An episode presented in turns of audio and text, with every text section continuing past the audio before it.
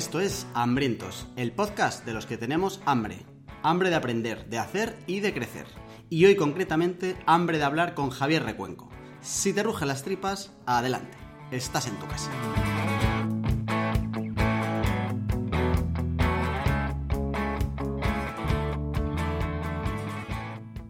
Por suerte, un programa más no me ha abandonado, sigue conmigo como Hachiko, el gran Charlie M. ¿Qué pasa, Charlie? ¿Cómo estás?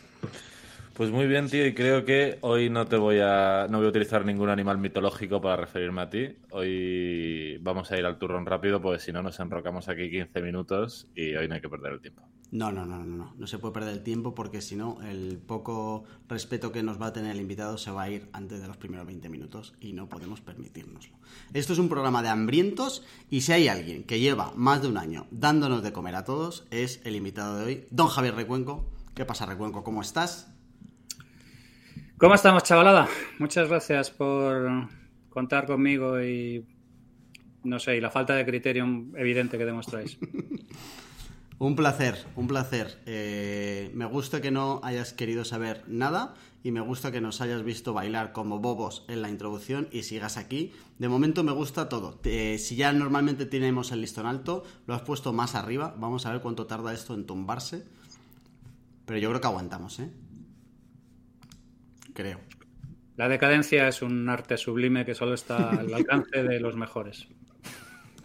Vale, vamos a intentar cómo hacemos esto sin darte cebos todo el rato para, para soltar perlas y que esto termine en, el desvarío absoluto. Bueno, eh, por introducir un poquito, eh, Javier Recuenco, si alguien no le conoce, ingeniero de software de formación, CSO en Singular Solving, que es una flipada de título alucinante, eh, y no sé si es responsable o jefe o representante de Mensa España. Hasta aquí. Presidente, a mi pesar. Bien. ¿A tu pesar? Sí, claro. Interesante eso. Aquello es un gallinero excepcional.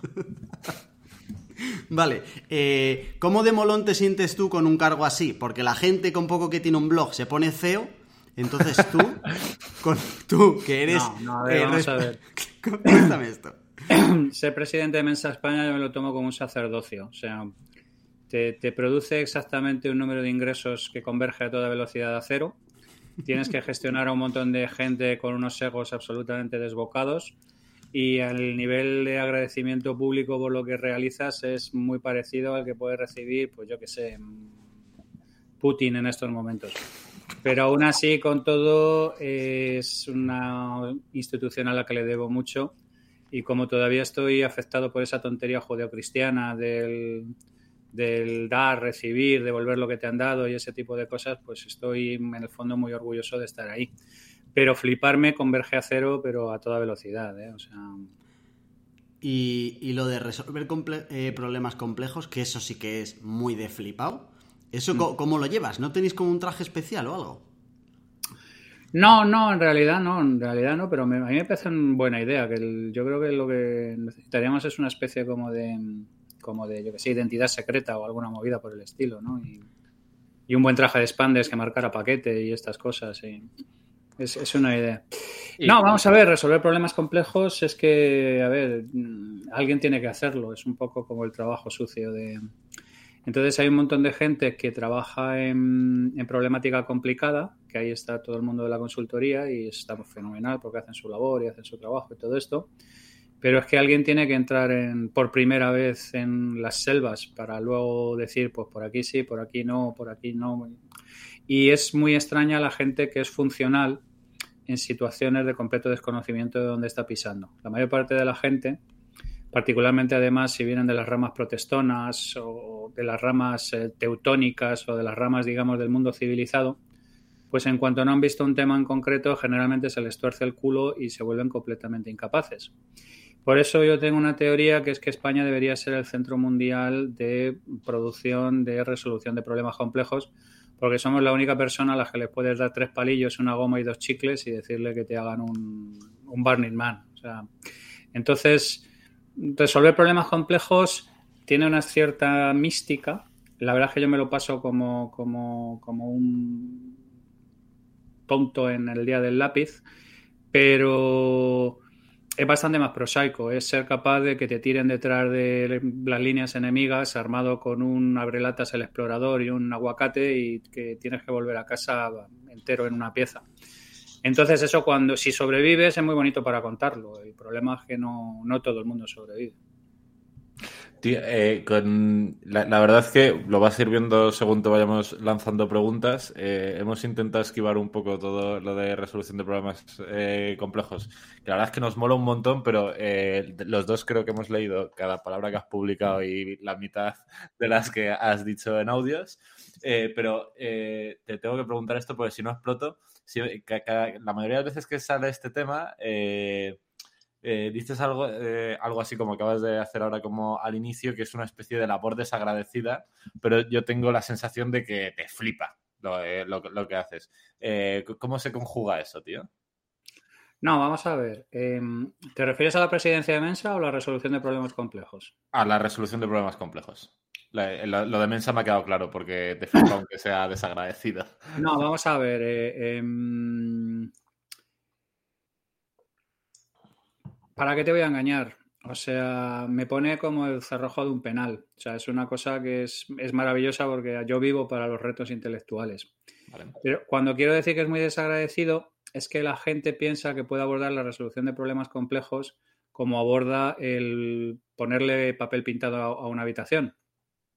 ¿Vale? O sea, mira, me gustaría resolver ese conflicto este de Ucrania pero necesita que me hagas una planificación de cuánto tiempo vas a tardar, cuánto dinero vas a gastar y qué es lo que vas a hacer, ¿no? Necesito saber cuántos rollos de papel, cuántos botes de cola y cuántos, cuántas horas vas a tardar porque estamos acostumbrados de alguna manera a trabajar con esos entornos acotados de proyecto llave en mano y este tipo de cosas. Y entonces, como tenemos eso grabado a fuego porque venimos de una época taylorista, es muy complicado hacerle entender a la gente que si quiere resolver un problema complejo tiene que dar un salto en el vacío, porque es que no hemos hecho esto antes nunca en ningún sitio, ¿sabe usted? Y entonces es aquello que supongo que en vuestra vida profesional habréis entendido alguna vez de, oye, queremos algo radical, diferente, que marque las diferencias. ¿Y esto dónde lo has hecho antes? Y entonces se produce ese chispazo de la disonancia cognitiva que hace que lo que te apetezca es eh, saltar encima de tu interlocutor con un calcetín relleno de perdigones y, dejarle la cara como un poema. Pero vamos a dejarlo en que es bastante insatisfactorio el que tú mm, no logres que la gente termine de entender a qué corresponde la naturaleza de los problemas complejos en realidad. Pero en términos personales, yo, para que te voy a engañar, me lo paso como, como Poli Díaz en la rosilla. O sea, es, una cosa que no, no, es, no es ni medio normal lo bien que me lo paso haciendo mi trabajo. Yo cuando te escucho explicarlo, Javi, siempre pienso, pero, pero piensa dos cosas. Uno, ¿cómo cojones vendes esto? Es decir, eh, justo lo acaba de decir, es imposible. O sea, o te piensas que es alguien en la NASA rodeado de Excel, o te piensas que es un fumador recompletando POSIT en un cristal. Pero, pero no sé lo que, lo que me le estás vendiendo. intuyo mm. después de eso que eh, ahí darás buenos meneitos a las carteras. O sea, si al final, eh, donde tú terminas, el beneficio final es te voy a salvar la empresa, joder, mm. espero que por lo menos la cuenta del banco de guerrita. No, vamos a ver, es, una pregunta muy interesante. Vamos a ir, vamos a ir desglosando el, el asunto, ¿vale? El primero es que me ha costado un tiempo darme cuenta de que realmente eh, esto no se puede vender. Esto lo que tienes que hacer es lanzar tus mensajes, lanzar tus ideas y esperar que haya suerte y alguien recoja la botella y diga, mira, no sé por qué, pero me gusta este retrasado mental y me gusta lo que dice.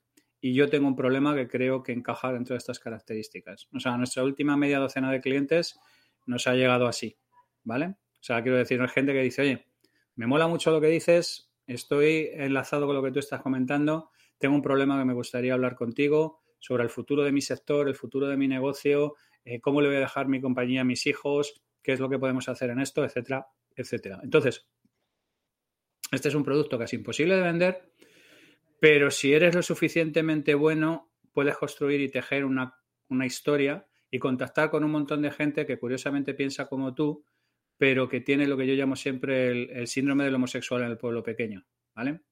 Que es que cuando tú eres gay en un pueblo pequeño, dices, joder, ¿por qué a mí? ¿Por qué me pasa a mí? Cojones, ¿por qué yo? ¿Por qué me ha tenido que tocar a mí, que soy el único y tal?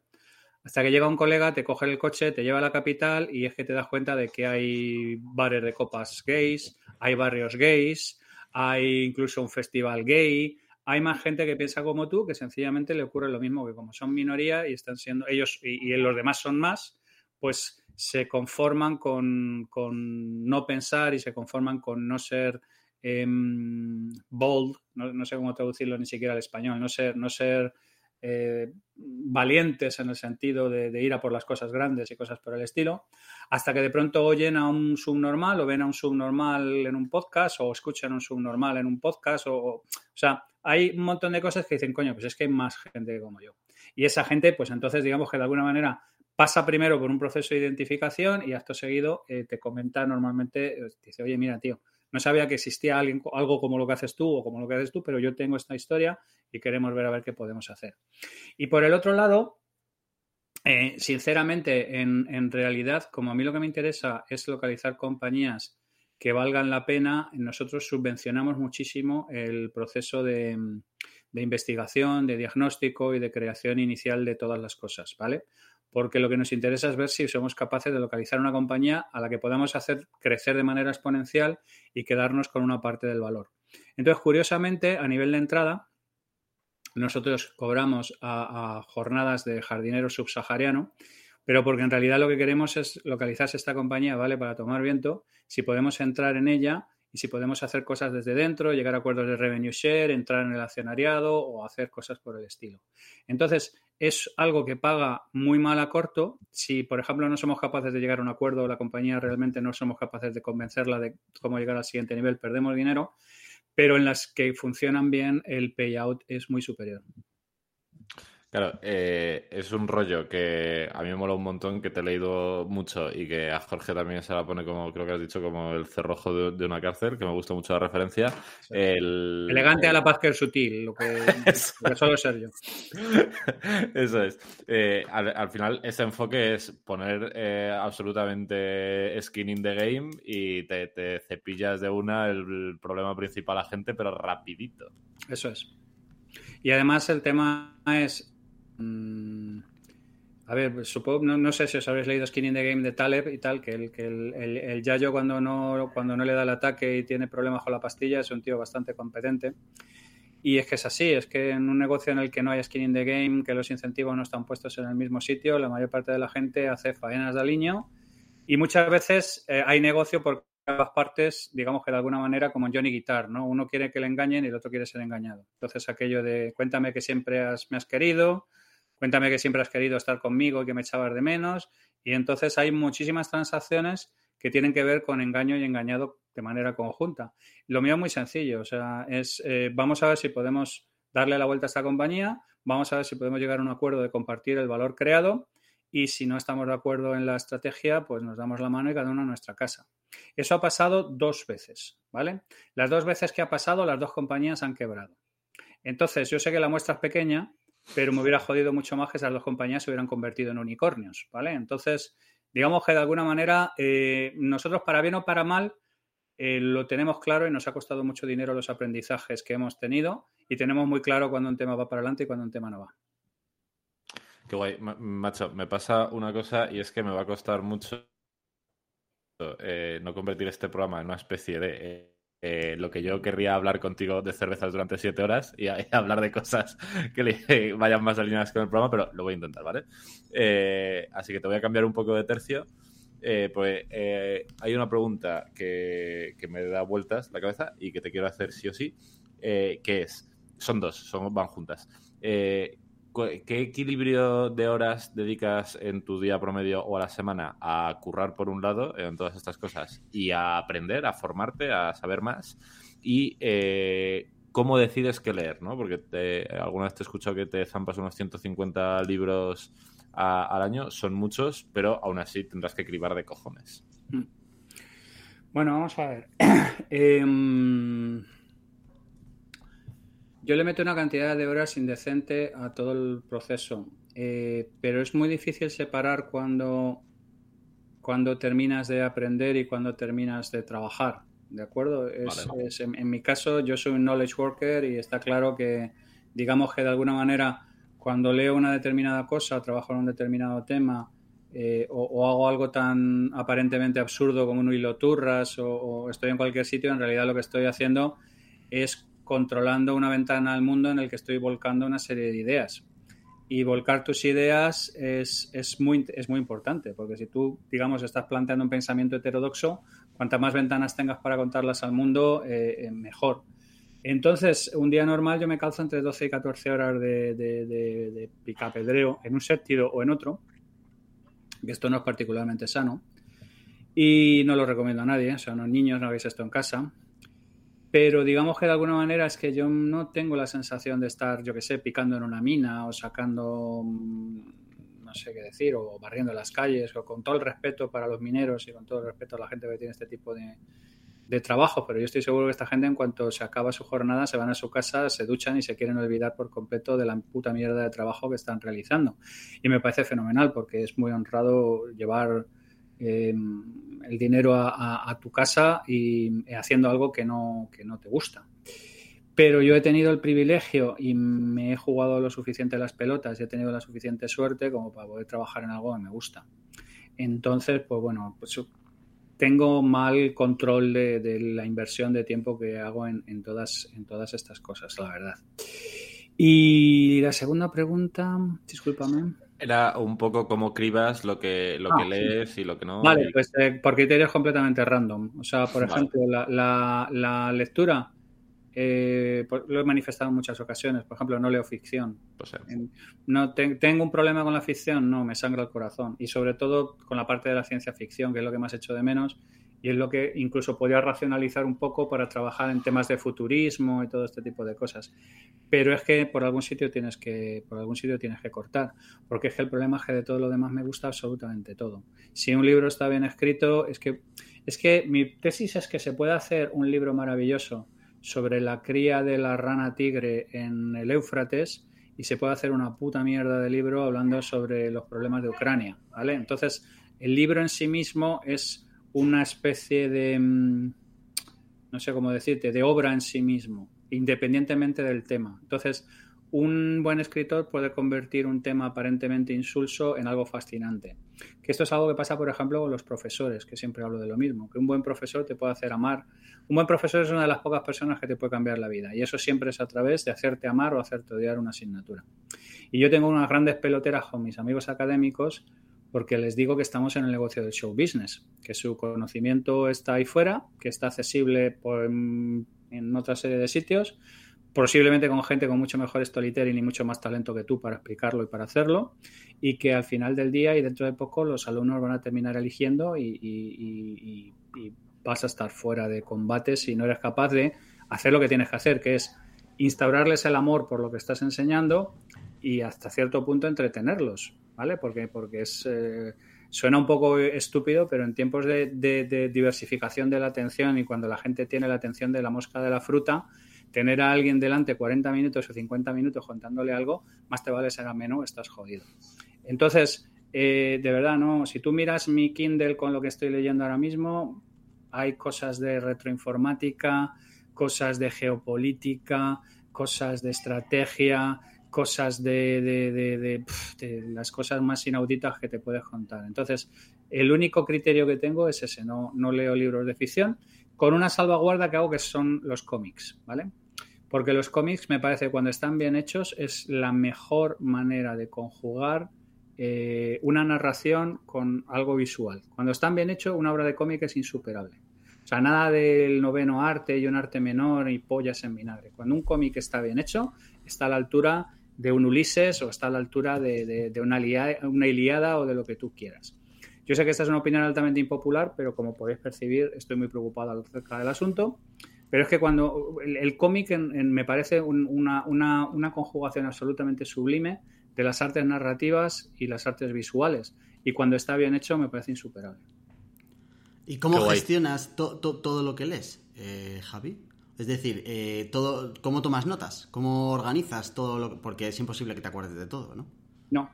Yo me limito a subrayar utilizando el tema del subrayado del Kindle y única y exclusivamente para intentar, digamos, de alguna manera almacenármelo en la cabeza. Y a veces releo cosas cuando vuelvo a por un tema concreto porque necesito un tema y suelo ir primero a mis notas porque normalmente ya son, digamos, de alguna manera una especie de de precocinado de lo que más me ha interesado de esto y de, lo que más he querido de esto. pero no tomo notas, no escribo cuando leo, no, porque además la mayor parte de mi lectura es nocturna, es en la cama, entonces no me voy a montar ahí un aparejo para ir funcionando. Yo entiendo mucho, he visto muchísimas metodologías de aprendizaje y, entiendo que la gente que escribe se le queda mejor y tal, pero yo lo comentaba hoy, yo es que estoy en la lectura para disfrutar, no es una olimpiada, ¿sabes? No me lo tomo... O sea, quiero decir, llego a una serie de resultados de, de, resultas de que a mí me gusta y de que es un tema del que disfruto, pero no, no utilizo una mecánica o una sistemática para intentar maximizar el rendimiento en la parte de la lectura. Que me lo preguntan muchas veces y me quedo con cara de gilipollas, como diciendo, no, es que no hay un, no hay un big plan de ninguna clase. Y además es que yo personalmente creo que si no disfrutas de lo que estás leyendo, no le vas a sacar partido, ¿vale? Si, si es una especie de como de cosa que te autoimpones, pierde un poco de la magia. Pero bueno, esto es una parida mía. ¿Y eh, relees mucho? ¿O en general sí. no? Sí. Sí. lo que pasa es que si normalmente en velocidad normal releo, leo a, toda... Yo siempre digo que para leer tengo dos velocidades, ¿vale? Tengo a toda pastilla, que es cuando veo que alguien está eh, gargareando de manera liviana sobre una serie de ideas porque su editor le ha pedido 250 páginas y entonces está haciendo toda una serie de contorsiones como una bailarina de la danza del vientre para reiterarme por enésima vez la misma propuesta que llevo haciendo en los últimos cuatro capítulos. Y luego la velocidad lenta, que es cuando llega un punto en el que el tema se pone chungo, ha pisado el acelerador de manera intelectual y yo me tengo que centrar en el tema.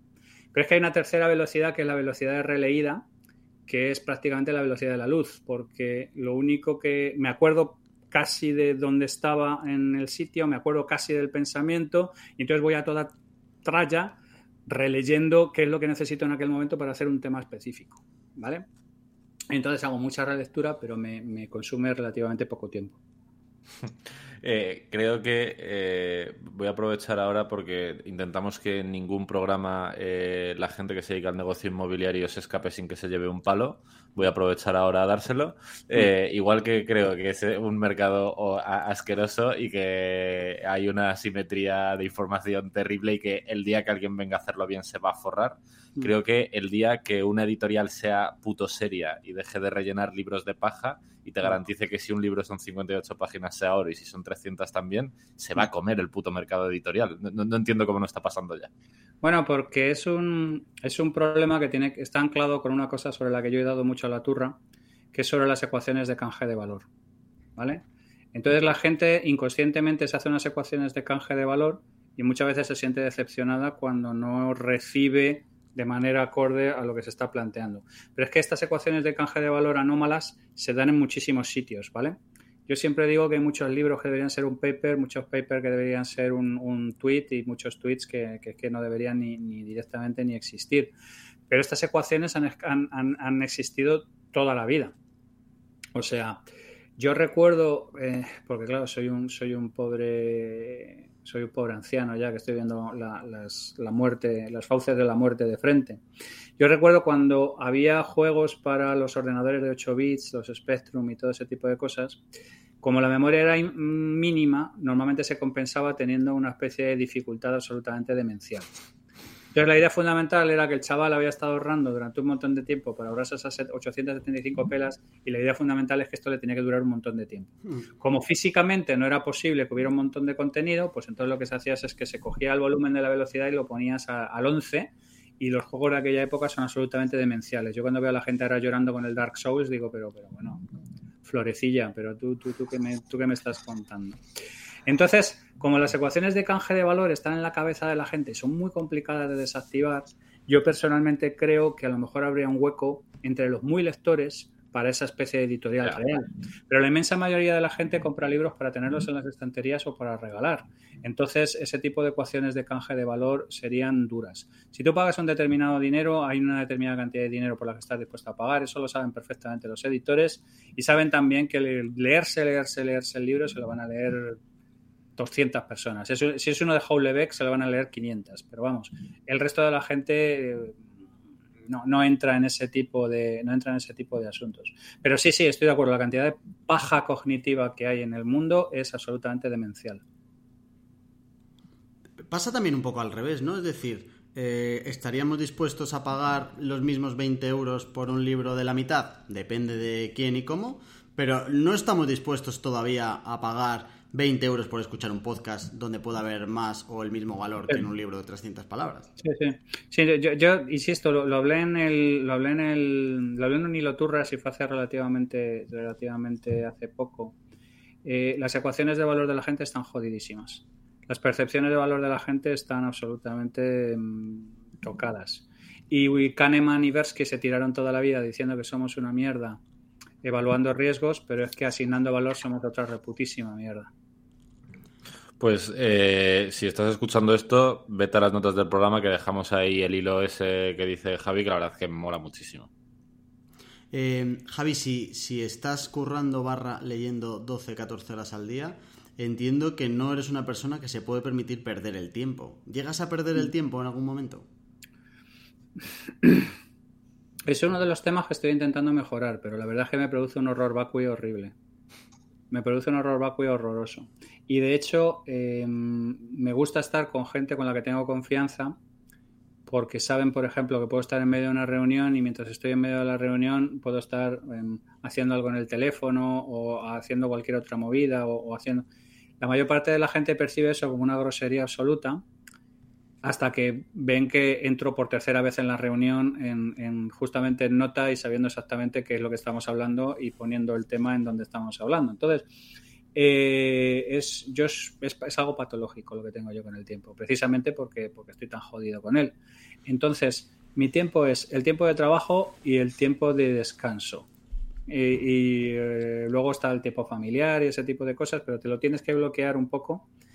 Pero a mí me, desespera muchísimo el no hacer nada. Y yo soy perfectamente consciente que el no hacer nada es importante, que te mantiene la cabeza en su sitio. No estoy, digamos, eh, siendo un defensor y un haciendo un alegato a la productividad, sino estoy diciendo eh, como si estuviera en una reunión de alcohólicos anónimos, hola, soy Javier Recuenco y tengo un puto problema con esta historia. Entonces, no estoy, digamos, de alguna manera siendo un abogado de este tipo de utilización, sino que es que yo tengo un problema, a mí me genera un horror vacuo y terrible, y además eso me hace ser muy, a veces, un poco desagradable con la gente que me hace perder el tiempo.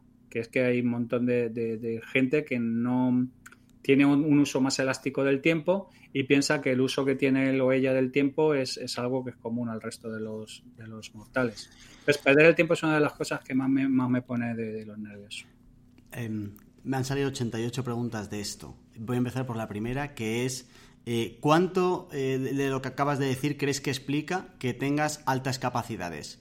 Porque, em, claro, el que puedas estar en una reunión y haciendo no sé qué y tal y no sé cuántos, evidentemente no está a la altura de todo el mundo seguro. El nivel que tú tienes de procesar información y de comunicar información está a años luz de los muggles que estamos con capacidades normales. ¿Cómo te afecta todo esto? Me, resulta. Mm, mm, o sea, tengo mucha curiosidad por entender cómo vives esto y si eres consciente de la diferencia que hay y tú normalmente eres consciente de la diferencia que hay entre tus capacidades y las de la gente normal. Sí, pero a ver, vamos a ver. Em, Mensa está llena de gente que piensa que lo que tienen es una especie de don, ¿sabes? Como si fuera, que en el fondo lo es, es una especie de medio suerte genética, medio cosa rara que no se sabe muy bien. Pero al mismo tiempo que es un don, en realidad es un, es un problema. O sea, Em, hay una serie de narrativas también muy dramáticas con respecto a la superdotación y lo mucho que sufre la gente y, el dolor que causa todo y todo este tipo de cosas. Naturalmente, normalmente propaladas por gente que tiene una serie de eh, gabinetes psicológicos para tenerte ahí permanentemente metido o que te tiene que vender algún tipo de mierda. Pero la realidad es que em, yo le digo una cosa a mi hija, que es, que es, que es, que es de los nuestros y le digo siempre una cosa que es, oye chica, ellos son más. Así que lo que nos toca adaptarnos es a nosotros. Entonces, em, hasta que interiorizas esto, pasas un mal rato. ¿Vale? Porque yo siempre digo lo mismo, los problemas de los niños con altas capacidades empiezan de pequeños. Y empiezan de pequeños por una sencilla razón, porque Em, hay dos puntos que yo tengo localizados perfectamente, que es donde empieza la fiesta a esto, que es cuando tiene que aprender a montar en bicicleta, que aprenden a montar en bicicleta mucho más tarde que todos los demás, porque eh, no están acostumbrados a sentirse incompetentes y en el momento en que se suben dos veces y no lo consiguen, de pronto descubren que es que no les ha gustado nunca la bicicleta. Porque la bicicleta, claro, no es un tema de aprender, es un tema de coordinación, eh, propio motricidad, un montón de historias que, cualquiera de nosotros pues aprende a montar en bicicleta y no hay ningún problema, no le da más importancia. Pero hace unos cuantos años era un elemento clave de socialización. Entonces esta gente aprendía más tarde a montar en bicicleta, con lo cual rascaba un poco más tarde. Y luego el siguiente problema donde empieza la fiesta es cuando empiezan los trabajos en grupo. ¿Vale? Que es cuando el resto de sus compañeros del grupo le vienen con unas cosas que lo mira y dice, pero ¿qué es esta puta mierda? En, ese momento todavía no estás, no tienes desarrollada la más mínima eh, empatía social, todo este tipo de cosas. Entonces te puedes imaginar lo popular en que te conviertes en, en clase a partir de la segunda, la, segunda o la tercera interacción en, esas, en, esas, en esos términos. Entonces, em, con el tiempo le terminas pillando el punto y con el tiempo terminas dándote cuenta que es una herramienta más, como la gente que es fotogénica o como la gente que tiene buen don de gentes o como la gente que es em, y, lo pones al servicio del contacto y lo pones al servicio, digamos, de alguna manera de integrarte y lo pones al servicio de que al final del día somos, somos gente social. Pero lleva su tiempo de interiorización y lleva su tiempo, insisto, de entender que es que el resto de la gente son más. O sea, que el que tienes que hacer esfuerzos de integración eres tú. O sea, esto es como cuando eres emigrante en un país, ¿sabes? O sea, es que estás en un país. O sea, intenta no meterte en un gueto, intenta ver a dónde demonios vas e intenta integrarte con la cultura a la que, a la que vas. Pues es una mecánica muy parecida. Y, tío, eh, ¿recomiendas a la gente que sospeche que él mismo o sus hijos o alguien próximo que sospeche que pueda tener altas capacidades que se lo evalúe? ¿O si tienes curiosidad, míralo y si no, que le den por saco. No, vamos a ver, yo hago muchísimo, hago muchísimo trabajo pro bono también, parte de esas 14 horas, eh, con padres con, con, niños con altas capacidades, ¿vale? Gente que me viene y me cuenta su movida y yo intento ayudarle. Básicamente como hubiera gustado que mis padres hubieran hecho lo mismo, porque la inmensa mayoría de la gente no tiene ni puta idea de por dónde meterle mano al asunto. Y entonces empezamos a tener problemas en la infancia, empezamos a tener muchos problemas en la adolescencia y empezamos a tener muchísimos, muchísimos problemas en la posadolescencia. Entonces, eh, yo comprometo siempre una serie de horas a, echarle la mano a la gente con este tipo de cosas. Y yo siempre les digo lo mismo, mira, asegúrate, cerciórate, pero luego por favor déjale ser niño, ¿vale? O sea, si es alguien con incapacidades, no le cargues de violonchelos, pianos, robótica, ciencia nuclear y tanatopraxia. O sea, déjale vivir un poco porque necesita tener un, desarrollo emocional acorde al, desarrollo intelectual que tiene. ¿Vale? Y entonces necesita ser capaz de interactuar con la... Métele en deportes de equipo, por ejemplo, yo les digo muchísimo, mételes en deportes de equipo. Tienen que chapar vestuario, tienen que entender dinámicas del asunto, tienen que aprender una serie de cosas, tienen que... Entonces, yo lo que les digo es, la ignorancia no ayuda nunca, pero saberlo para usarlo de la manera incorrecta es todavía mucho peor, ¿vale? Entonces yo siempre hablo de ese tema, que, lo sepan, pero que de alguna manera les dejen ser niños y que les ayuden con, con el crecimiento y con las fricciones que ellos no entienden.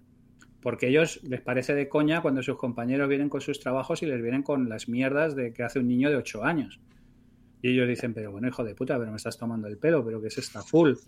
No, no son capaces de, no, son conscientes, no, no, lo entienden, ¿vale? Entonces a partir de ese momento ya empiezan a acabar su tumba social y ya empiezan a acabar su tumba. Entonces yo incido mucho en que es muy importante dejarles ser niños, dejarles integrarse y, y desarrollar, digamos, de alguna manera dinámicas sociales, porque dejarlos a su, a su libre albedrío, hay gente que se integra de manera natural muy bien, pero la inmensa mayoría de nosotros eh, tenemos episodios de alienación muy importantes. Y, cuando ya sois, sois adultos, eh, tú, por ejemplo, antes comentabas, ¿no? Cuando hablábamos de Mensa al principio, donde hay mucho ego. Claro, si normalmente el, el ser humano medio tiene bastante ego, el ser humano medio español tiene mucho ego, el ser humano bobo español está a límites grandes, cuando eres objetivamente eh, superior intelectualmente a todos estos que se creen listos, ¿cómo gestionáis eso? Porque me imagino que será complicado, ¿no? A ver, es terrorífico. Mucho ojo, ¿eh? Aquí se aplica como en todas partes la campana de Gauss. O sea, en Mensa hay gente maravillosa, hay gente súper empática, gente... Pero por regla general son gente muy complicada de llevar precisamente por lo que tú estás comentando. Entonces es muy complicado, muy complicado. Mensa es una organización además que tiene el tamaño para tener un equipo directivo, o sea, es que somos casi 3.000 socios, ¿sabes? Es, algo que requiere unos, una organización casi de empresa grande, ¿vale? Pero está basada en base a voluntarios.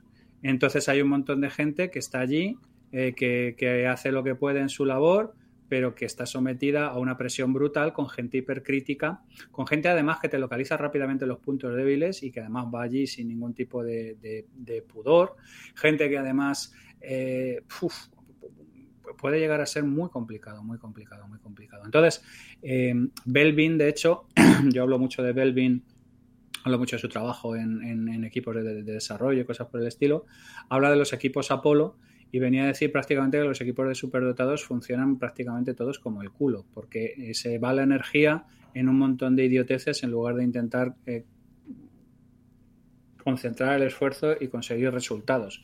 Eso lo aprendió Florentino por los malos galácticos, está pasando ahora en el PSG, o lo puedes ver en su momento cuando aquellos Lakers que montaron con Kobe Bryant, eh, Shaquille O'Neal y trajeron también a Karl Malone y Gary Payton, ¿no? Entonces, los equipos Apolo solo triunfan en la PlayStation. En la realidad, las dinámicas internas se los comen por los pies. Es muy complicado que si no hay alguien que se dedique a orquestar y a colocar la gente dentro de su rol y que encuentren su hueco. Pero, pero cuando el tema funciona, es gente absolutamente excepcional. O sea, quiero decir, no hay nadie como, como una persona. Cuando una persona superdotada encuentra su carril y encuentra su sitio para trabajar, es absolutamente excepcional. Pero lo normal es que eh, se vaya un montón de. Se vaya un montón de agua por las grietas. ¿Y, afecta el estatus? Eh, ¿Notas que tú, por eh, ser superdotado, has tenido un estatus social de alguna manera eh, superior o que te hayan dado algo que dices esto es por, por mi condición de? Bueno, sí, sí, afecta al estatus, por supuesto. O sea, Tú si eres superdotado aquí en España te puedes garantizar pues normalmente una infancia de bullying salvaje y posiblemente en tu empresa que en la mili que te dediques a limpiar letrinas, ahora ya no existe, pero básicamente ese es el asunto, y en tu empresa que posiblemente te dediques a vaciar papeleras o, cualquier cosa por el estilo. Eh, no, no, no, o sea, no, no. Claro, una de las cosas que yo pensaba cuando, cuando llegué a la presidencia de Mensa, digo, pero vamos a ver, ¿por qué en Estados Unidos Mensa es un poder fáctico, es incluso un lobby en Washington, salen los Simpson, está colocado en un montón de sitios. Aquí no nos conoce ni Dios y encima te llevas todas las collejas a poco que nosotros tenemos un porcentaje de mujeres en la asociación de un 28%. ¿Vale? Y es fundamentalmente por algo tan terrible como que las mujeres son emocionalmente mucho más inteligentes que los hombres por regla general. Volvemos a lo mismo, cada generalización es un error, pero por regla general podemos aplicar la estadística y rápidamente se dan cuenta de que alardear de su inteligencia no, es útil ni social, ni laboralmente, ni a la hora de buscar pareja, ni nada por el estilo. ¿eh? Y entonces las mujeres se encapsulan en su asunto, entienden que no es algo de lo que deban... Es, terrible, o sea, yo, yo lo, según lo digo y me, me, me, pongo, me pongo de una hostia importantísima, pero es así. Entonces, no, no, si es, si es, un, si es un tema de estatus es un tema de anti-estatus, por decir de alguna manera. No hay un respeto real hacia la inteligencia y hacia la intelectualidad en este país.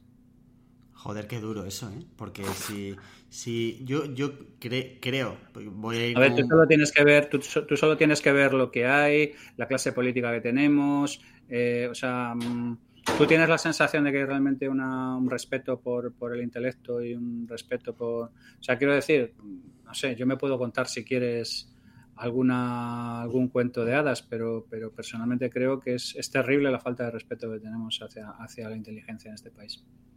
¿Crees que es exclusivo de este país? Porque dices que en Estados Unidos que son que Mensa es un puto lobby, que es un, un buque importante. ¿Crees que es algo exclusivo de este país? Yo creo, yo, creo que sin ser exclusivo lo hacemos particularmente mal.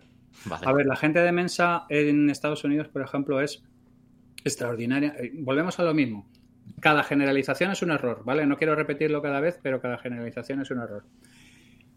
Pero la gente, por ejemplo, en Mensa en Estados Unidos es impresionantemente gilipollas. O sea, en el sentido de que están súper entitled y están súper encantados de sí mismos y son por general gente con un ego terrorífico.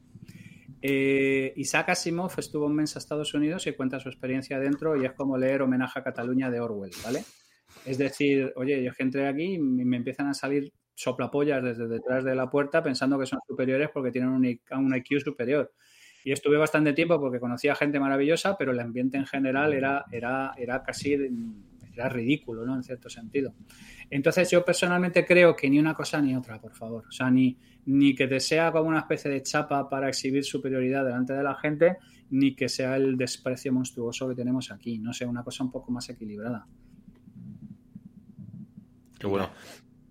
Dale, dale. No, no era ni una pregunta, era solo comentar que en realidad eh, lo que acabas de explicar, y si, si, si compramos la hipótesis de que aquí eh, ignoramos o despreciamos incluso eh, la capacidad intelectual de la gente y la, y la aportación intelectual, explica muchísimos problemas que tenemos aquí.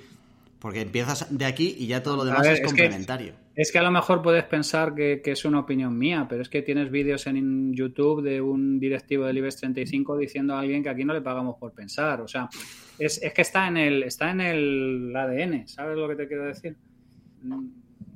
Entonces, no, no, no, no, no sé. O sea, quiero decir, no estoy generalizando y habrá un montón de gente que tendrá un cierto aprecio por el asunto, pero a nivel macro, a nivel estadístico, yo personalmente creo que el desprecio que tenemos por la intelectualidad en este país no es ni medio normal.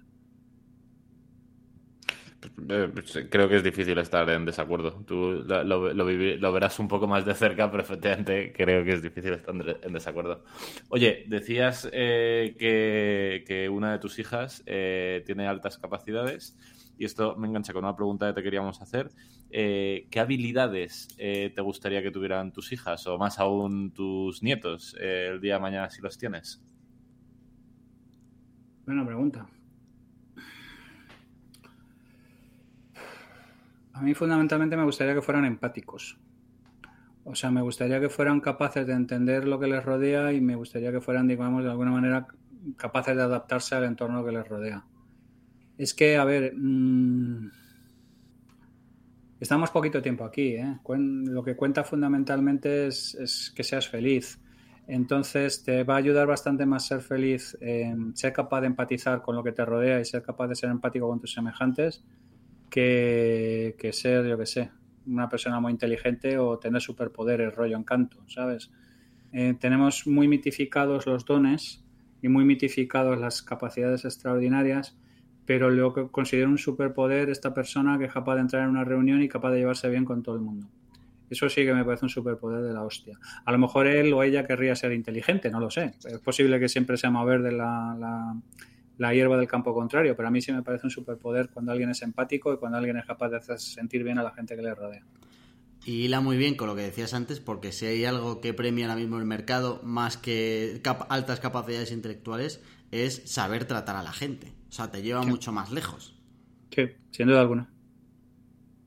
Y oye, dices que, eso, que la, empatía es como un gran camino para tener una vida feliz y que estamos aquí dos días. ¿Qué es para ti la felicidad? Madre de Dios. Una preguntilla así discreta, ¿no? claro. Eh, fundamentalmente es algo muy técnico, ¿vale? Es algo muy independiente para cada uno. Entonces es muy complicado dar una respuesta generalista. Pero por regla general, y en mi caso particular, que es el único que puedo hablar, es, sentir que lo que haces tiene un propósito específico y ayudar a los demás, y en particular a la gente más cercana a ti. Y, eh, vale, me mola mucho la definición. ¿Tienes la sensación de que esta definición tuya ha cambiado a lo largo del tiempo? O sea, ¿crees que antes lo veías de otra manera y como que has llegado a... Sí, bueno, supongo, supongo que Supongo que con 18 años la felicidad era apoyar como un mico. Eh, no, supongo que, digamos, de alguna manera evoluciona contigo. es, tampoco, es absurdo pensar que, estás un poco aquello de, Demócrito, ¿no? del río y tú. Pues es, absurdo pensar que, eres la misma persona a lo largo del tiempo. Es verdad que hay gente que tiene 30 años de experiencia y hay gente que ha repetido 30 veces el mismo año, pero, pero en general yo personalmente creo que una persona evoluciona, cambia de ideas y tu percepción de la felicidad está sujeta también a esas reglas. ¿Y, cómo aterrizas lo del propósito, Javi? Me cuesta mucho siempre comprar eso. Nunca lo he comprado, lo de la necesidad de tener un propósito o, una meta en la vida y tal, como imprescindible. A ver, vamos a ver, yo, yo insisto, yo una de las cosas que más me da por el culo es el proselitismo. O sea, quiero decir, yo no, no, no intento convencer a nadie de nada, yo simplemente digo algo tan tonto como a mí, como a mí me funciona y no pretendo de ninguna manera plantear esto. Pero creo que hablamos en algún podcast sobre el tema del propósito, hablamos en su momento sobre el libro de Víctor Frankl, del hombre en busca de sentido. Eh, yo creo que tener un propósito, una meta, una misión, sin ser imprescindible, ayuda mucho. En el sentido de que te da un camino. Fíjate que te estoy diciendo que no te da un objetivo, porque normalmente cuando consigues el objetivo, ¿no? Eh, te das cuenta que no era para tanto, pero sí te hace mover los pies en una determinada dirección, ¿vale? Yo pertenezco a un colectivo que soy el colectivo Utópicos, y hablamos eso de que la utopía es eso, la utopía es algo completamente irrealizable, pero que te pone a andar en una dirección concreta. Entonces yo tengo la sensación de que tener una meta, un propósito, un objetivo o tener algún tipo de plan o algún tipo de misión te suele ayudar porque eh, te suele poner a andar. Y cuando te pones a andar encuentras cosas y te tropiezas cosas y haces cosas mucho más que si estás sentado diciendo que, que la vida es una mierda, que, nada tiene sentido, que, la muerte es la única razón y te pones a hacer con razonamientos de estos de, de Leoncio, León y Tristón, ¿no? Eh, que son muy atractivos y tal, está muy bien cuando tienes 17 años y eres emo y tus padres no te entienden y el mundo te odia, pero que digamos que es poco práctico en general para gestionar la vida. Bueno, pues como ya hemos arreglado el problema de la felicidad, ahora quiero que nos metamos en uno magnífico y maravilloso eh, Recuenco, estoy ahora mismo bastante obsesionado eh, cuestionándome por completo la democracia. Entonces, eh, quiero aprovechar que vienes por aquí para que me des tu visión, ya no de la política en general, porque vamos a terminar los tres dando palos y soltando bilis. Mm. me ahorro eso, ¿vale? Para meterme directamente en, oye, democracia, primero, ¿crees que tiene sentido y es sano con, lo poquito que llevamos con ella y lo que nos ha costado conseguirla, cuestionarla. Y dos, si crees que hay alguna alternativa encima de la mesa, rollo epistocracia, etcétera, que pueda tener sentido. Vale, eh, muy bien. Tú lo que quieres es que me cancele el tigre. Eh, vale, vamos a ver. La democracia, como decía Churchill, es el, el, menos malo de todos los sistemas. ¿Vale? Eh, la democracia parte de una cosa que es Mm, terriblemente impopular que ir contra ella, que es que todos somos iguales. ¿Vale? Yo personalmente creo en, en la igualdad, pero no creo que todos seamos iguales. O sea, yo creo que todo el mundo debería recibir las mismas oportunidades de hacer cosas, pero lo siento, pero no somos iguales. O sea, no, no, no, la gente no es, no es igual. Entonces, ¿qué es el qué, a, qué, a, dónde te lleva eso? Aparte de una cancelación rápida por gente que esté interesada en, que no. Hay un montón de temas tabús que es tristísimo, pero sobre los que no se puede hablar, no se puede hablar de herencia, no se puede hablar de, de, otra cosa que no sea igualdad. Hay una especie como de discurso homogéneo y, preponderante sobre el que no se puede discutir. Hace un rato te hubieran llamado fascista ya y aquí seguimos. Sí, sí, sí, sí, sí, no, no, y facha y falócrata y lo que haga falta, ningún problema. Pero el asunto es, el asunto es em, la epistocracia. Mencioné en un tuit hace poco que el problema fundamental de la epistocracia es que generalmente los mejores tienen otra cosa que hacer que meterse en política. Y es trágico porque cada vez que alguien que ha tenido la vida resuelta y ha querido meterse en política para intentar dedicar esta, esta insisto, esta metáfora judio-cristiana que os mencionaba antes de devolver lo que te han dado, pues normalmente ha salido completamente escaldado, ¿vale? El caso más reciente a lo mejor es Marcos de Quinto, que tiene el riñón forrado con cuatro capas y que te puede gustar o no, pero se ha metido en política única y exclusivamente por ver si puede ayudar y ha sido escupido como una bola de pinball pero antes estuvo Pizarro, antes estuvo... Cada vez que alguien que vale para tomar por culo se acerca a la política, sale escupido a toda velocidad. Porque naturalmente toda la, panda de, de, de, minga frías que han estado pegando carteles y chupando pollas desde los 16 años, dicen que cae de lo mío y que a la cola. Eh, entonces, em, todo esto, que naturalmente me va, me va, a costar una cancelación importante, pero ¿qué le vamos a hacer? La vida es así. Eh, me lleva a la conclusión de que, como no veo una alternativa viable objetiva, pues me quedo con la democracia. Pero soy perfectamente consciente de que le queda corta la sisa y que le cuelga la manga y que hay un montón de problemas porque partimos, insisto, de un error de base, es que no todos somos iguales. Sorry about that. Y, si, y si en vez de poner el foco en los políticos, lo ponemos en nosotros mismos, en la gente, a ver, creo que mucha gente puede comprar la hipótesis de, oye, nos encanta la parte de la democracia de el derecho a votar, pero ¿qué pasa con la responsabilidad y lo que implica votar? O sea, ¿cuánto tiempo dedicamos a ejercer el derecho de manera adecuada? O sea, ¿cuánta gente votaría? ¿Qué es lo que pasa cuando llueve el día de elecciones? ¿Por qué baja la participación? Entonces, si, si solo con tener que ponerme el paraguas mi interés en votar baja a cero, ¿por qué nos llenamos la boca con el derecho a votar? Y si compramos todo esto, ¿por qué no buscamos una manera de Claro, me van a llamar a mí también fascista, pero voy a intentar explicarme bien. ¿Por qué no buscamos una manera de encontrar a la gente que, uno, tenga verdadero interés y, dos, tenga verdaderas capacidades? Porque pensar que todos somos iguales, como si todos tuviéramos las mismas capacidades, es imbécil. O sea, es como pensar que no tienes amigos vagos o idiotas o ignorantes. Mm, no tendría ningún sentido. Si compras todo esto, ¿por qué no buscamos, eh, y todavía no hay discursos sobre una alternativa que no sea eres un fascista y no me quites mi derecho que no he ejercido en los últimos 35 años? Mira, vamos a ver, os, voy a contar un par de primicias al, respecto. ¿Vale? Em, una persona que se dedica al CPS como que se vista por los pies, lo que tiene que pensar es en ver cómo coloca de presidente de España a la mejor persona posible. ¿Vale? Y evidentemente nosotros estuvimos viendo cómo se podría trabajar y llegamos a un montón de cosas muy interesantes. Y el problema fue que es decir, bueno, ¿y esto con quién podemos hablar de este asunto? Y hablamos con gente que nosotros consideramos que tenía la suficiente cabeza como para, digamos, de alguna manera entender lo que estábamos planteando y lo entendieron perfectamente.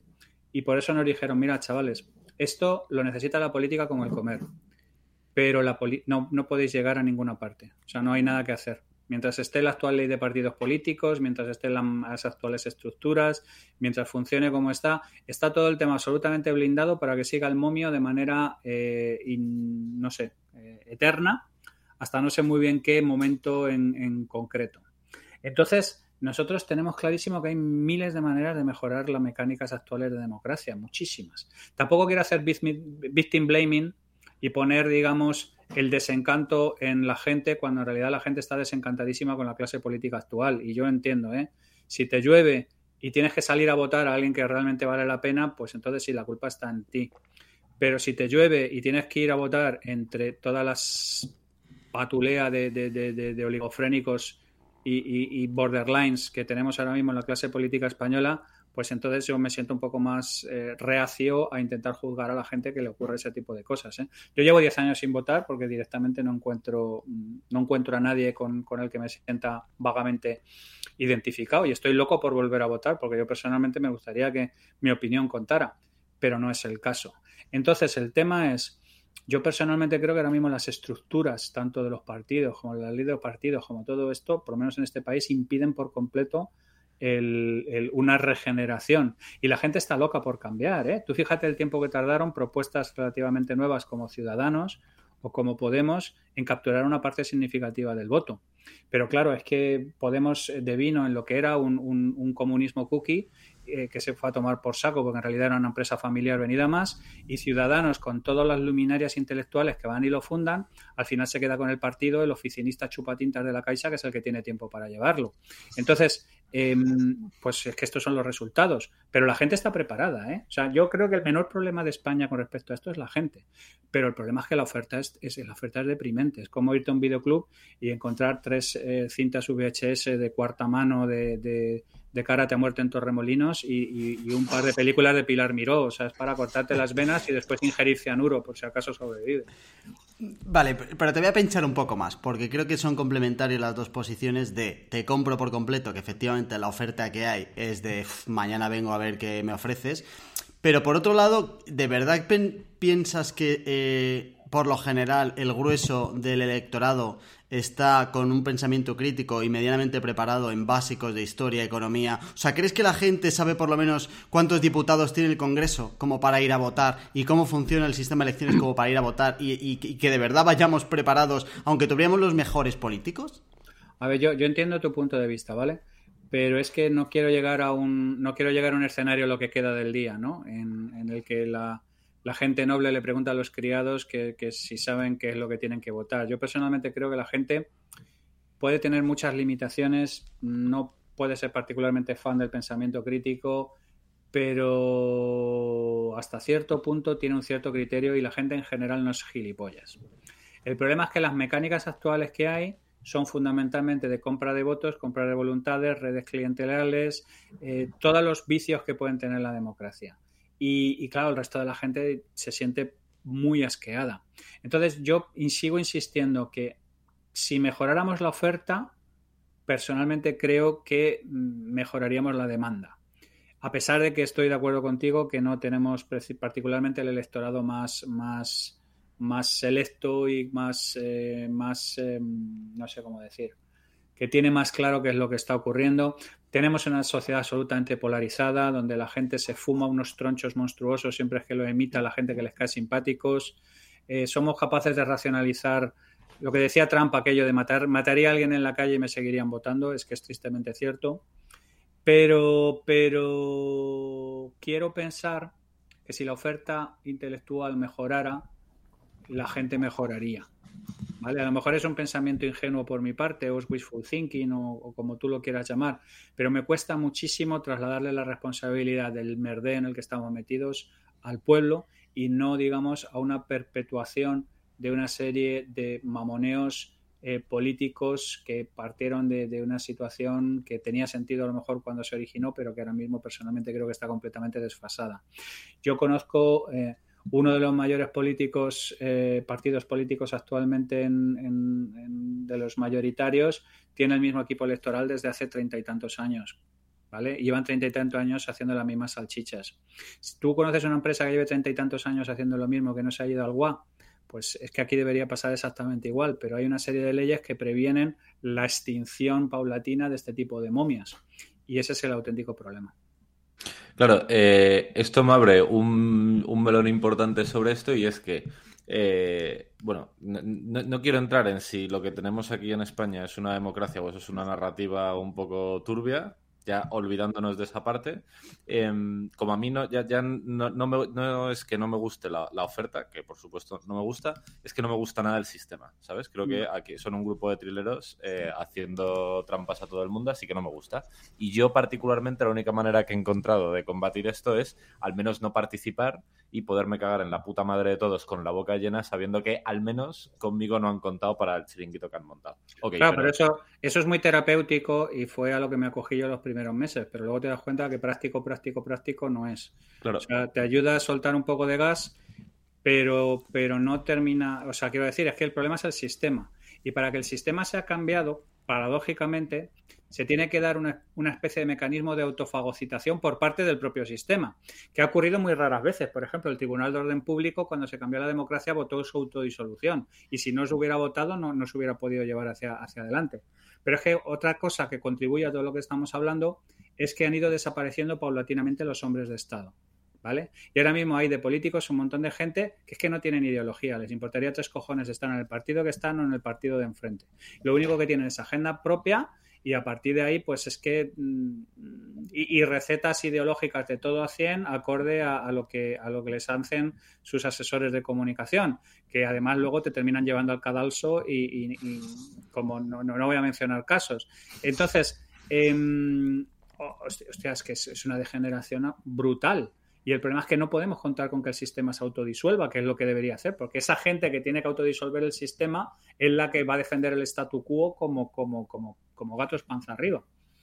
Claro, pues al, final ese era un poco mi punto, ¿no? Em, tengo la sensación que, eh, o sea, el sistema no me gusta, me parece una vergüenza y yo encuentro terapéutico en al, menos no participar de él, pero claro, tengo la sensación de que el sistema está lo suficientemente bien montado para que sea imposible que eh, medrase de algún modo alguien que quisiera eh, cambiarlo desde dentro, por decirlo de algún modo. Entonces, como que mi pregunta iba en la dirección de eh, además de tener como esta posición descreída de en plan, pues mira, chico, eh, que me caiga encima lo que me tenga que caer, yo no participo de esto, eh, ¿qué crees que puede hacer alguien como yo o como Jorge o como tú, que claramente no quiera dedicar su vida a meterse en una aventura quijotesca como participar del sistema para cambiarlo? además de dejar que le caiga agua encima y esperar que el chaparrón acabe pronto. A ver, yo, yo pienso que...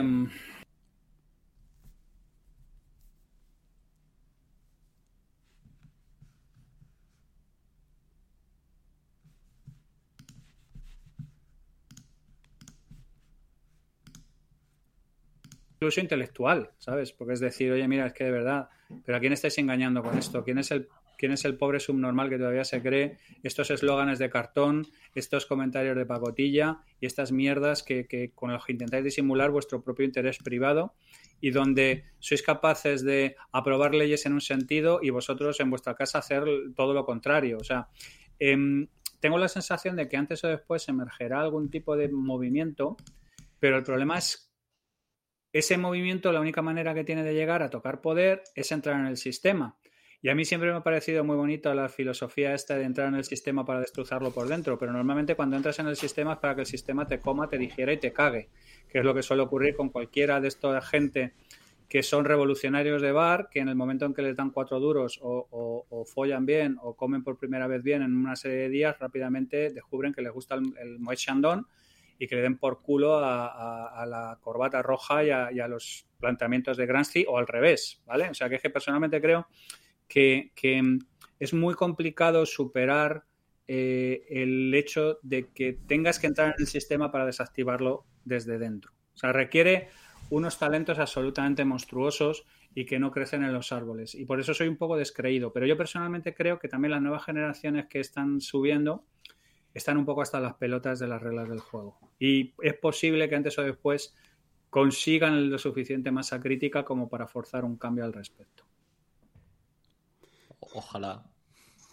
Ojalá te pase esa visión optimista, ¿eh? porque la verdad es que al final es optimista. O sea, es realista con lo que hay, pero optimista con lo que podría pasar. A mí de verdad que me cuesta verlo si la gente que está fuera no hace lo que cree que, porque al final es verdad, lo, entiendo el punto de, oye, estamos descontentos porque en cuanto ha salido alguna alternativa, ahí está, pero no estamos tan descontentos como para salir de verdad, de verdad a resolver el problema nosotros, y sí que estamos suficientemente descontentos como para que si se nos va a ir a Ayuso salir mil personas rápido a Génova en cuestión de horas. ¿Sabes? Mm. Y esto lo encajo muy bien, que, y, también lo encajo con lo que decías de, oye, llevamos 30 años con la misma receta como partido político y aquí tiramos y lo que nos queda, con otro punto que es eh, lo que se cuenta en la mente de los justos, que aquí hemos hecho un programa de, oye, en realidad hay muy poquito de eh, que yo te decía, ay, que no tenemos capacidad de critical thinking y tal y no sé qué. La realidad es que si compramos ese libro, ni, ni, la tenemos ni la necesitamos para llegar a los juicios a los que luego llegamos. Que es como otro elemento que metes ahí que esto lo hace todavía más complejo. Sí. A ver, The, Righteous Mind es, uno de los mejores libros que me he leído. Y es que es verdad, es que, mm, es que nos pensamos que la gente que está enfrente son unos hijos de puta. Pero en realidad es una serie de personas que tiene otra cosmovisión y que tiene muy interiorizado el proceso de ellos contra nosotros y que digamos que de alguna manera em, se, están llevados a, una serie de posiciones en las que realmente están defendiendo algo en lo que creen firmemente y que les impide por completo tener una percepción de la realidad. Y es así, o sea, yo siempre digo lo mismo, que no se puede gobernar ni se puede tener en cuenta un montón de cosas sin tener en cuenta el factor X, sin tener en cuenta cómo funcionamos psicológicamente, cómo funcionamos antropológicamente, cómo funcionamos al final del día somos monos venidos a más, ¿vale? Entonces, eh, cualquier tipo de, mm, no sé qué decirte, de, sublimación etérea del ser humano como algo más que una máquina de sesgos es, profundamente errónea, ¿vale? O sea, yo me he leído muchísimo a Kahneman, me he leído muchísimo a Bersky, me he leído muchísimo a toda la gente que está en este tipo de cosas y nos vendemos si nos compramos unas mierdas como mangas de abrigo. ¿eh? Y si os habéis leído alguna vez un libro que yo recomiendo mucho, porque es muy desconocido, es Cesardic, el de mm, When Reason Goes on Holiday, ¿vale? Cesardic se coge a todos los filósofos, un montón de filósofos de la ciencia, porque dice, mira, si la gente le gusta el pensamiento crítico, pensar y tal, pues esta gente que son filósofos, los, los, el, el paradigma de la búsqueda de la excelencia en el pensamiento, pues no caerán en este tipo de mierdas, ¿no? Bueno, pues el libro es Bertrand Russell era subnormal, Lakatos era subnormal, Kurt Gödel era subnormal, etcétera, etcétera, etcétera. Fuera de sus áreas estrictas de conocimiento, la mayor parte de la gente genial de este estilo eran auténticos gilipollas. Entonces, ¿cómo podemos esperar que, digamos, gente menos, menos específica no, no, caiga en este tipo de trampas? Es, es absolutamente inevitable. Entonces, yo por eso soy muy, muy, muy firme defensor de todo lo que tiene que ver, insisto, con, con, el factor X y defiendo la etnología y defiendo la antropología y defiendo este tipo de disciplinas que normalmente lo que te habían lo que te conseguían era un contrato para limpiar mesas y para servir mmm, McMenús con, con, patatas extra, porque son absolutamente críticos, porque el, el sistema complejo primigenio es el ser humano. Por eso los padres de, buena parte de las cosas en las que yo hablo en el máster de resolución de problemas complejos son psiquiatras y psicólogos porque son los primeros que han estado trabajando con seres humanos y son los primeros que se han eh, enfrentado a la complejidad que es cómo funcionamos, que distamos muchísimo de ser racionales. Pues eh, voy a recoger bastante justo este guante final porque, bueno, eh, aquí somos muy fan de, de Nogueras y sé que es amiguete tuyo. Y eh, bastantes veces eh, le he leído por Twitter una definición, algo así como que solo se puede ser liberal no teniendo ni idea de psicología o siendo un cínico o un hijo de puta, según como le pillo el día. Sí. Eh, ¿tú, tú, ¿tú, qué piensas de esto? ¿Estás hasta cierto punto de acuerdo? A ver, yo a Ramón le quiero como un hermano y por Ramón me meto de hostias en un bar. O sea, vaya eso por, vaya eso por delante, ¿vale? Vale. Pero Kahneman se tira 35 años eh, diciendo que, que, ha estudiado sesgos para llegar a la conclusión de que es absolutamente, exactamente igual de influenciable por los mismos que, que cualquier otra persona, ¿vale? Le da igual llevar 35 años haciéndolo. Y Ramón es, es, un jodido rojo de trinchera toda su puta vida y lo será hasta el día que se muera y es absolutamente impermeable a cualquier tipo de asalto intelectual a la posición en la que tiene.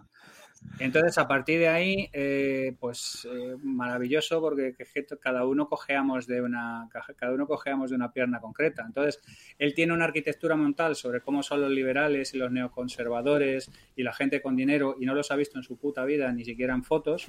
Y entonces, eh, pues yo le quiero igual porque es mi amigo y ya está. Entonces no no entonces nos, nos solemos tirar pellizcos de monjas en Twitter y tal. Lo que pasa es que como los dos nos respetamos y nos queremos mucho y esto pues, pues generalmente son, son, son bufidos ahí de muflón porque nos apreciamos muchísimo. Pero Ramón cogea de la pierna izquierda que da gloria bendita. Y entonces cuando entramos en ese territorio su hemisferio derecho se cierra, el cuerpo calloso se desconecta y a tomar por culo. Y, y está bien. O sea, quiero decir, no, no lo hago como, no sé cómo decírtelo, no, no es un reproche. Es un frío análisis de qué es lo que le ocurre. De aquí sale un tema muy interesante que es cómo separamos al Ramón psicólogo del Ramón rojo cuando eh, alguien puede eh, odiar a los rojos. Es decir, cómo separas al autor de la obra. El, el capítulo que hicimos de La mente de los justos eh, yo empecé ese capítulo eh, diciendo que era trabajador de Vox para ver cómo reaccionaba la gente cuando escuchaba eso. Luego dije que no, para evitar problemas.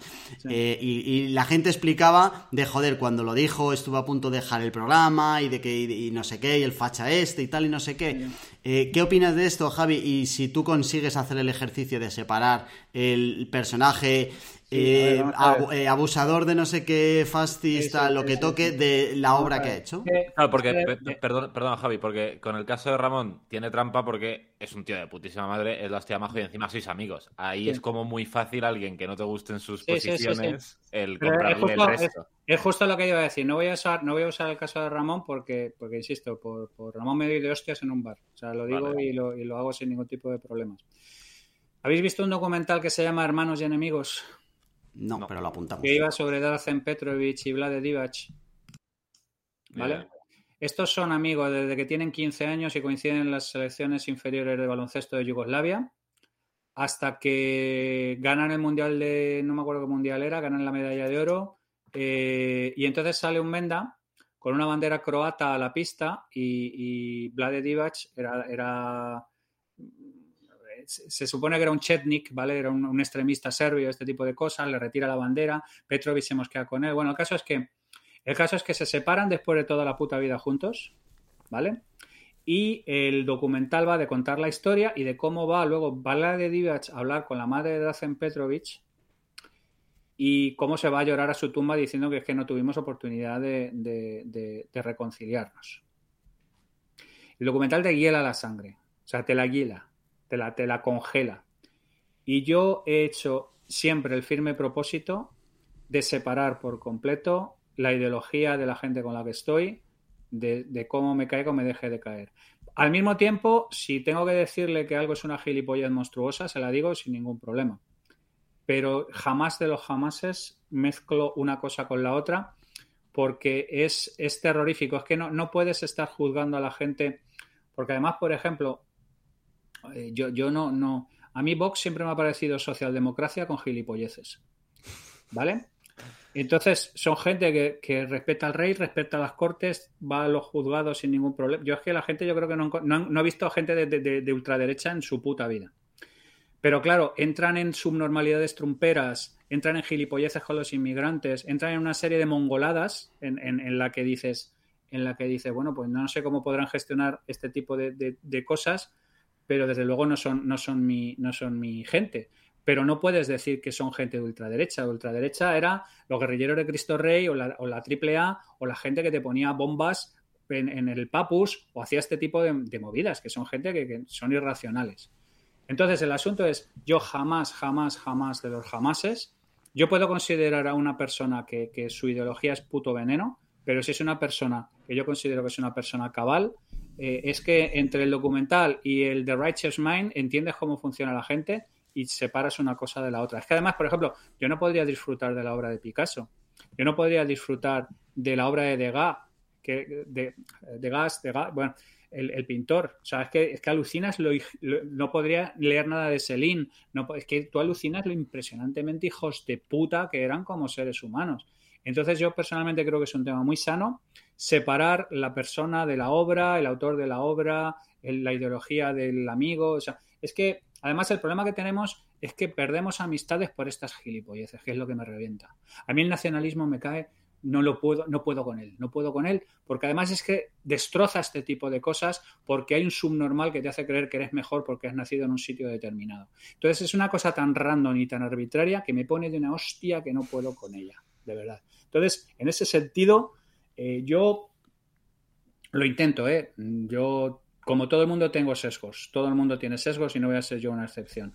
Pero personalmente, digamos que de alguna manera mi credo va encaminado hacia este asunto. Hay que, hay que separar por completo la persona de lo que piensa. Y, que es lo más inteligente en el sentido de, joder, como vaya, como tenga que pasar todo el mundo por tu listón moral, cuántas cosas grandes te puedes perder de cuántas cosas. Porque claro, el debate que teníamos aquí es de, oye, ¿cuánto conocimiento, cuánto te vas a perder si dejas de ver las películas de Woody Allen? Porque Woody Allen es ahora no sé qué, o porque es no sé cuánto, y ya no eso, sino que es simplemente, o sea, porque hay determinadas cosas que, bueno, es como repartir los carnes, de oye, este es, este es no sé qué y este es no sé cuántos, pero aunque solo sea pensar diferente como tú, dejar de leer cosas aunque, de, algo que no tenga nada que ver y, que te estés perdiendo solo por porque no piensa como tú. es que yo, por ejemplo, vuelvo a Ramón. Con Ramón tengo unas peloteras monstruosas porque el hijo de puta no se ha leído de Ayn Rand ni las, ni las tapas de, ni las solapas de los libros, ¿vale? Pero tiene una opinión fortísima y muy clara y muy, muy, y muy, y muy así, ¿no? Y yo ya lo he dejado, digo, mira, Ramón, tío, haz lo que te salga del cipote, yo no soy tu padre ni pollas en vinagre, pero no te leas las novelas de mierda, léete, yo qué sé, cualquiera de los libros que tienes sobre epistemología, o, o sea, no, no, no tires, lo que dicen los ingleses de que no tires el niño con el agua del barreño, ¿vale? Pues macho, es imposible, tío, es imposible, es imposible, imposible. Cuando estás súper identificado con una causa y con una misión, coges visión de túnel y a tomar por culo. Todo lo que hay fuera de ahí es, y es, y es, es, es horroroso, tío, es horroroso, es horroroso, es horroroso. Entonces, yo lo, lo, lo intento hacer por autopreservación.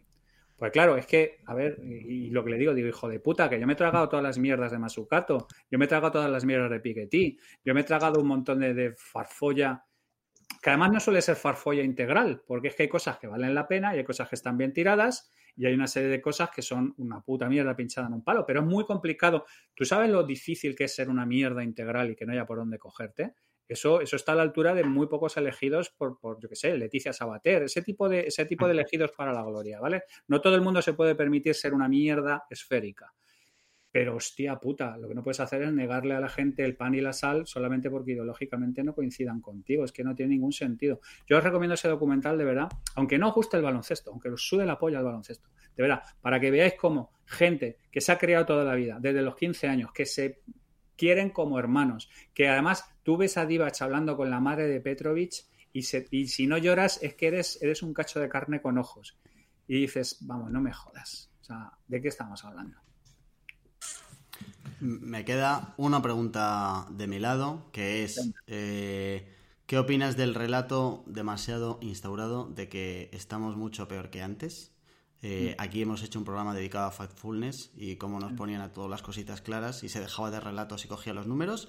¿Cuánto compras ese libro y qué opinión tienes del mundo actual? Mira, Rosling, me voy con él al infierno. O sea, es un tío. Por ejemplo, Pinker no. Pinker ya me da un poco más por el culo, ¿vale? Ya eh, me parece un poco más vendedor de alfombras teniendo cosas interesantes. Pero Rosling, Rosling es un tío con el que me voy a. Bueno, él ya me está esperando allí. Porque Eso te iba a decir. Pero si, si, tú le ves, por ejemplo, tiene un libro sobre su vida, ¿vale? La mayor parte de la gente ha leído Factfulness, pero tiene un libro sobre él, cuenta su vida y cuenta qué es lo que fue haciendo y tal. Es un tío, vamos, con el que me iría de cañas, eh, de putas, ¿no? Porque no soy de irme de putas, pero de cañas y de, al infierno me voy con él de cabeza. Entonces, yo estoy eh, muy de acuerdo en que estamos yendo muy a mejor, sin duda alguna.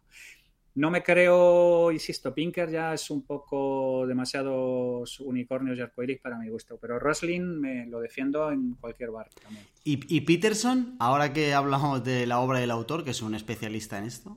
Jordan Peterson es que me parece un tío de una potencia intelectual absolutamente maravillosa, que cree en algunas subnormalidades que yo no entiendo cómo, cómo... O sea, es de estas personas que, que es como Taleb, ¿vale? Es una persona que puede estar hablando un rato y te, te deja turulato con el talento que tiene y al día y al minuto siguiente es, es, es, es como mi hija de seis años. O, sea, son, son, son como duchas. Hay gente que, es eso, son duchas escocesas intelectuales. Que, son, son, son gente que dices, hostia puta, pero ¿cómo ha ido de primera a quinta sin pasar por todas las de en medio? ¿O cómo puede decir esta mongolada después de, después de dejarme turulato como me había dejado con todo? Entonces, Jordan Peterson tiene un Jumbo 747 en la cabeza, es un tío con una potencia intelectual brutal. Volvemos a lo mismo, cancelado por todo el entorno de izquierdas porque esto, pero, pero, pero entra de vez en cuando en gilipolleces. Y macho, y no, y no, y es, es que son como son. Esta gente es como es. Taleb exactamente igual. Hay, gente que entra en, agujeros negros de gilipollez después de haberte iluminado con, unas cosas que te dejan turulato y yo no entiendo cómo funcionan esos cerebros, te lo juro. Pero, pero me fascinan, o sea, me fascinan desde la distancia, como yo que sé, como cuando veo a un, a un elefante en el zoo diciendo, pero hostia, pero ¿cómo puede ser esto? Pues es una cosa así. A, mí con esto eh, tengo exactamente la misma opinión y a veces eh, y no entiendo cómo esta gente que efectivamente tiene esa potencia intelectual a veces puede creer en cosas que, están, eh, creo, absolutamente desnortadas. Y lo que me da que pensar, yo que comparativamente soy un puto indigente intelectual, en qué cosas pensaré que estaré plenamente convencido que serán el colmo de la estupidez, ¿sabes? Es como. pero eh, todos, todos, somos todos somos Dunning Kruger en algún momento. ¿eh? Ya. A mí me gusta mucho, yo hablo mucho de, lo importante que es y lo disfrutar de ser el más tonto en una habitación. Que es, es una cosa, de verdad, que cuando se produce es, absolutamente maravillosa. Em, pero, pero tú ten por seguro que tú, yo y cada hijo de vecino creemos en cosas absolutamente gilipollescas. Y de hecho, eh, ya que hemos estado hablando del amigo Ramón, eh, su libro de Por qué creemos en mierdas, que está guapísimo y que desde aquí hemos recomendado un montón de veces, como que explica precisamente esto, que, de, creer en mierdas no se salva nadie. Sí. Ramón, a mí todo lo que sé yo de conductismo me lo ha enseñado Ramón. Todo lo que he leído yo de... Mm, de... A ver, ¿cómo se llaman este, son, esta gente? El de cuando, cuando falla la profecía, Em, ¿Cómo se llama este hombre? Bueno, se me ha olvidado. todo lo que sé de, Skinner me lo ha enseñado él, todo lo que sé de conductismo me lo ha enseñado él. Ramón es la persona que me ha guiado de la mano en, eh, la, psicología, en, el mar proceloso de la psicología. Y pues como conozco perfectamente el asunto, pues, pues me, reitero en, las conclusiones. No, es, inmune absolutamente nadie a sus propias eh, construcciones de mierda mentales. De hecho, yo digo una cosa muy, muy interesante y también al hilo también de lo de Mensa, que es que cualquiera puede hacer, puede, hacer una, articulación de bullshit. Pero si quieres hacer un palacio auténtico de bullshit, eh, con barbacanas, puentes levadizos, almenas y, todo eso, necesitas un intelectual. Aunque sea para articular un poco toda esa bullshit. Sí, sí, sí, sí, sí, sí, Eso, eso deriva de una frase que dijo Taibbi de Marcuse, de, de Herbert Marcuse, el teórico marxista.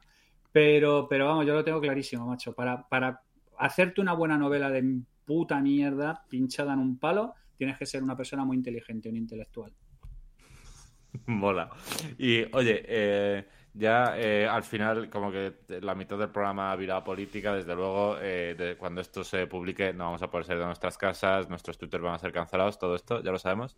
Vamos a terminar con, con, una que no tenga nada que ver y te decía al principio que me iba a costar mucho no dedicar todo esto a, enfocarlo como una especie de consultoría y preguntarte cosas que me interesan para mí, pero con esta lo voy a hacer. Y, verás, como por darte un poco de contexto, a mí em, todo lo que tenga que ver con aprender y de segunda derivada con enseñar, eh, últimamente me está volando la puta cabeza y tengo la sensación que todo lo que tenga que ver con la digitalización de la educación es un, es un problema complejo de puto manual. Eh, no sé tú qué opinas. Eh, me gustaría saber, desde el marco de resolución de problemas complejos, ¿tú crees que es un problema abordable y que se va a abordar pronto o no? ¿O qué? Eh, te quería tirar un poco la lengua por aquí. Sí, yo creo que es un problema complejo manual y yo personalmente creo que me pasa un poco como con la política, que hay demasiados intereses para que se aborde en serio, pero es una cuestión de tiempo también. O sea, es, es una cosa que no eh, yo personalmente volaría la, actual estructura de, formación, desde preescolar hasta, hasta la universitaria. Pero volvemos a lo mismo, hay un montón de statu quo, hay, es un arma arrojadiza política, hay un montón de gente guarreando ahí y lo veo complicado. Pero bien sea por pura degeneración, bien sea porque deje de ser útil, es una estructura montada para eh, satisfacer las necesidades del Taylorismo y estamos dejando el Taylorismo detrás a, marchas forzadas. Claro, pero em, precisamente por eso, cuando, cuando hablaba de la relación de la digitalización de la educación, eh, eh, doy por perdida para hasta dentro de X tiempo, para X mucho, todo lo que sea la educación reglada. pero... Es que yo, yo personalmente soy un defensor absolutamente feroz de la educación no reglada. Claro, a, eso, a eso me refería. Creo que la educación no reglada no está sujeto a esos corsés, eh, pero que desde luego tampoco ha hecho una buena labor de digitalización. La, educación no reglada permite además otra cosa que es una adaptación personotécnica al individuo, que es una cosa que no encuentras en un sitio que está diseñado para hacer añadas como en los vinos eh, y cajas de salchichas eh, como en que era lo que demandaba, digamos, de alguna manera el, tema taylorista. Yo personalmente creo que vamos a ver un auge grande de la formación no reglada. El problema de la formación no reglada es que necesitas algún mecanismo de certificación de terceros o algún tipo de mecanismo específico para, digamos, haya un signaling de que esa persona tiene unas determinadas competencias. Pero personalmente creo que es algo que es solo cuestión de tiempo y que la formación no reglada va a terminar eh, cogiendo un porcentaje mucho más significativo del global de educación que la que hay ahora mismo, porque no estamos, o sea, la época que estamos demanda otro tipo de formación, completamente diferente a, la que tenemos ahora mismo. ¿Y, crees que es un problema que te interesaría intentar resolver o tienes eh, o no especialmente por delante de otros? Mm, a mí me, gustaría mucho, pero el problema que tengo siempre cuando quiero resolver un problema es que necesito a alguien al otro lado de la mesa. Ya. O sea, no, como dicen los ingleses, it, takes two to chango. O sea, yo necesito a alguien que tenga también interés, que pueda, digamos, de alguna manera accionar las palancas necesarias para que se produzcan los cambios necesarios. Ya. Pues aquí terminamos. Eh, Javier Recuenco, que ha sido un auténtico placer. Esperemos no haberte eh, quemado tanto como para que te vuelvas aquí en alguna temporada. No, no, me lo he pasado como un cerdo en una charca y disfrutaré de una cancelación colectiva sin ningún tipo de problemas. Pero bueno, eh, arderemos los tres en la misma pira, si Dios quiere, y todo el mundo sabe que la pena compartida es menos pena. Eso así es, que... eso es, eso es, Ya quedaremos para ir juntos a la cola del SEPE y ya está. Eso es, efectivamente. Y cuando nos pregunten decimos lo mismo. Pues hemos sido una víctima de, de- de- de- de la guerra eterna por la libertad de expresión. Vale, no hay nada más que añadir. Muchas gracias a ti también, Charlie, por acompañarnos. Eh, y a ti, querido Hambriento, nada más. Decirte que esto seguramente siga en nuestro canal de Telegram, que lo tienes en hambrientos.es, como todo lo que ha comentado Javi durante el programa y en todos los recursos, hambrientos.es. Por ahí nos vemos. Hasta otra.